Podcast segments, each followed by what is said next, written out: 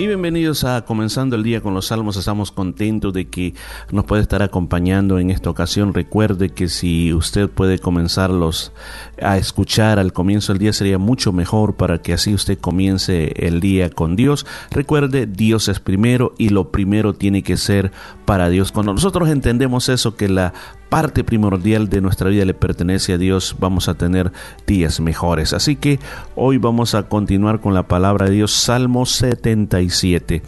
Se llama Consoladora Memoria de las Acciones Redentoras de Dios.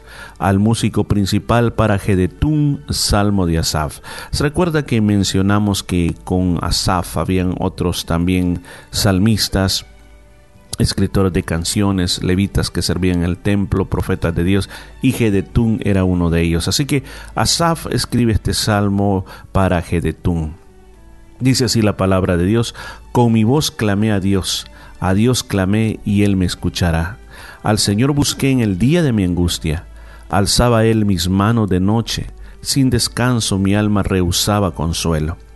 Parece que aquí nos estamos encontrando con un salmo que tiene que ver con la oración, que tiene que ver con el clamor de alguien que está necesitando que Dios intervenga en su vida. Y esto es lo lindo de la oración, lo lindo de la oración que nosotros podemos hacer es de que no simplemente cuando estamos desconsolados simplemente lloramos o pensamos a nosotros mismos qué voy a hacer, cómo voy a salir de esta situación, sino que tenemos a nuestro Señor que dice que con nuestra voz podemos clamar a Dios, con nuestra voz podemos clamarle, o sea, pedirle fuertemente y saber que Él nos va a escuchar.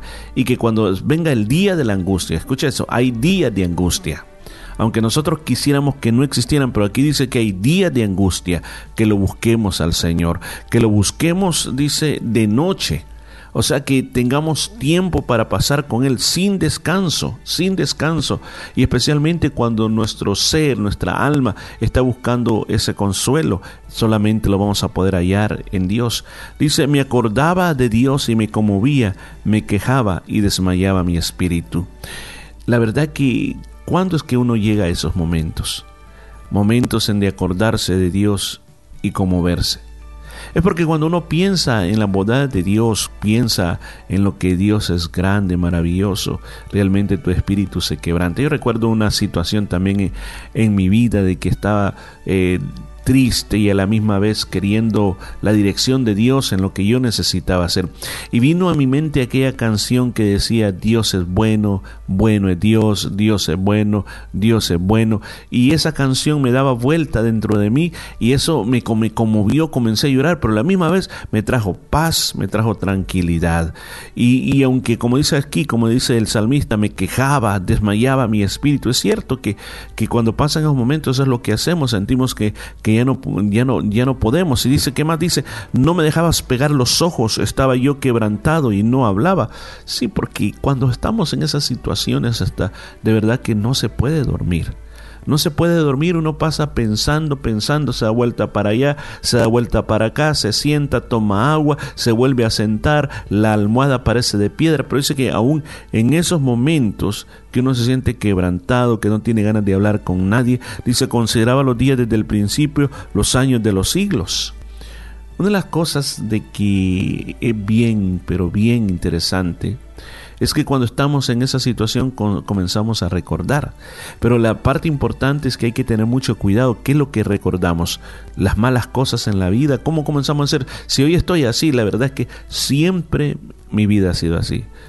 Siempre yo he sido un derrotado, siempre yo he sido un perdedor, siempre yo he sido la oveja negra de la familia. No, la verdad que la, palabra de Dios no dice simplemente considerar los días para comenzar a, a condenarte a ti mismo, sino considerar cómo Dios ha estado contigo, cómo Dios te ha ayudado en todos estos años que han pasado. Dice el versículo 6, me acordaba de mis cánticos de noche y meditaba en mi corazón y mi espíritu inquiría. O sea, aquí nos está mostrando un poco cómo debería ser nuestra meditación cuando estamos pasando momentos así. Él dice, me acordaba de mis cánticos de noche. O sea, lo que había escrito, los salmos de Asaf, él se acordaba de lo que él había escrito, cómo hablaba de Jehová, cómo, cómo estaba ahí la presencia del Señor, cómo estaba ahí el Señor operando grandemente. Se recuerda ese salmo cuando el primer salmo que hablamos de los salmos de Asaf, cuando dice de que él comenzó, dice por poco resbaló, cuando él comenzó a ver cómo los malos prosperaban. O sea, Asaf era una persona que pensaba mucho y tomaba de, de acuerdo a lo, él tomaba, aprendía muchas lecciones de, de, de analizar la vida de otros. Y, y, dice aquí la palabra de Dios que eh, su espíritu inquería.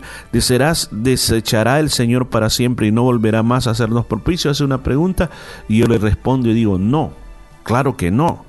Dice, ¿Ha cesado para siempre su misericordia? ¿Se ha acabado perpetuamente su promesa? La respuesta es no, las promesas del Señor permanecen. ¿Ha olvidado el tener misericordia? ¿Ha encerrado con ira sus piedades? Claro que no. O sea, nos está haciendo que consideremos, veamos de que Dios no nos va a dejar, Dios va a estar con nosotros. Dije, dije, enfermedad mía es esta, traeré pues a la memoria los años de la diestra del Altísimo. Imagínese, enfermedad mía es esta. ¿Se ha llegado a sentir así usted? Claro que sí, especialmente nos llegamos a sentir así cuando hay una enfermedad crónica que no se nos quiere ir y uno comienza a decir, esta es mi enfermedad. Pero si es algo que viene y va a decir, bueno, ya se me va a quitar. Pero cuando es algo que hasta el doctor me ha dicho de que eso no me voy a curar ni con las pastillas, siempre me digo, bueno, esta es mi enfermedad, esta es mi dolencia. Entonces dijo, dijo él, o sea, Asaf, enfermedad mía es esta, pues traeré a la memoria los años de la diestra del Altísimo. O sea, ¿Cuál es la diestra del Altísimo? La mano derecha, la mano poderosa del Altísimo. La traeré a memoria. O sea, que, que, aunque yo tenga esta enfermedad, pero yo todavía confío en la mano de Dios. Me acordaré de las obras de Jehová. Sí, yo haré memoria de tus maravillas antiguas. Siempre debemos de acordarnos de las cosas que Dios hizo. Más debemos de recordar lo bueno que el Señor ha hecho, lo grande que el Señor ha hecho, que las derrotas de nuestra vida. Meditaré en todas tus obras, hablaré de tus hechos. No solamente dice que hay que pensar en lo que Dios ha hecho, sino que hay que hablar de lo que Dios ha hecho. Oh Dios, santo es tu camino. ¿Qué Dios es grande como nuestro Dios? Vuelve a hacer la pregunta y nosotros respondemos, no hay otro Dios tan grande como nuestro Dios. Tú eres el Dios que hace maravillas, hiciste notoria a los pueblos tu poder. Con tu brazo redimiste a tu pueblo, a los hijos de Jacob y José. Te vieron las aguas, oh Dios, las aguas te vieron y temieron, los abismos también se estremecieron. O sea, está hablando del poderío del Señor, como Él abrió el mar rojo. Escucha cómo se abrió para dejar pasar al pueblo de Israel, como el río Jordán se detuvo también para que el pueblo de Israel pasara en seco. Dice, las nubes echaron inundaciones de aguas, tronaron los cielos, discurrieron tus rayos. La voz de tu trueno estaba en el torbellino, tus relámpagos alumbraron el mundo. Se estremeció y tembló la tierra. Mire qué precioso. En el mar fue tu camino y tus sendas en las muchas aguas, y tus pisadas no fueron conocidas condujiste al pueblo como ovejas por mano de Moisés y Aarón. Esta parte del Salmo está recordando las obras grandiosas que Jehová hizo con el pueblo de Israel desde que lo sacó de Egipto con esas diez plagas y lo que hizo él a través del desierto, como Dios los protegió, los protegió con esa columna de fuego por la noche, como una columna, como una nube que los protegía durante el día, como le dio maná, comida, cómo le dio agua, le sacaba agua de la roca, cómo le dio carne, godornices que le mandó para que ellos comieran, cómo les protegió de serpientes venenosas y de tantas cosas que había en el desierto, de los enemigos que los querían atacar, que los querían destruir. Dios les dio una victoria muy grande. Entonces, por eso este salmo es un salmo de consuelo que este consuelo es producido al, al recordar en nuestra mente las, las grandes cosas que ha hecho Dios. ¿Qué lecciones me puede dejar este Salmo 77 a mí? Bueno, la primera lección que me deja a mí es que hay que orar. Hay que orar, no importa cómo te sientas, aun si estoy tan triste que no puedo orar, hay que orar. Hay que orar. Yo recuerdo en mi vida también otros momentos cuando me sentía tan triste, tan acongojado, que la única oración que le decía al Señor, Dios, ten misericordia de mí, era lo único que le decía, pero sin embargo yo pude encontrar consuelo en Dios a través de todo esto. ¿Qué más? La segunda gran lección que aprendemos este día es de que tenemos que recordar, traer a la memoria todo lo bueno que Dios ha hecho. Yo dije un día de estos en los Salmos, sería tan bueno que escribiéramos nuestro propio libro que se llamaría Las Memorias de Dios.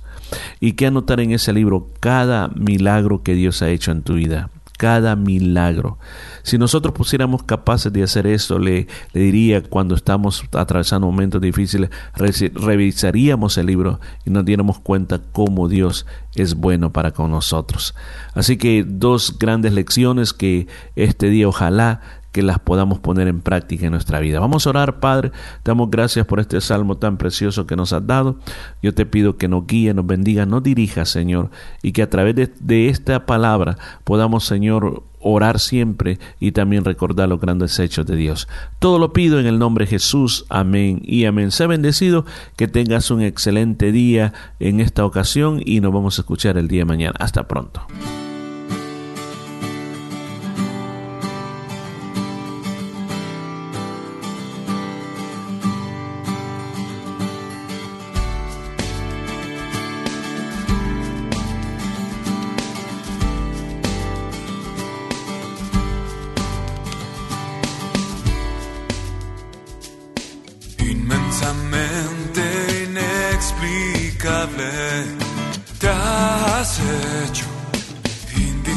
No puedo estar sin ti un solo instante. En cada segundo eres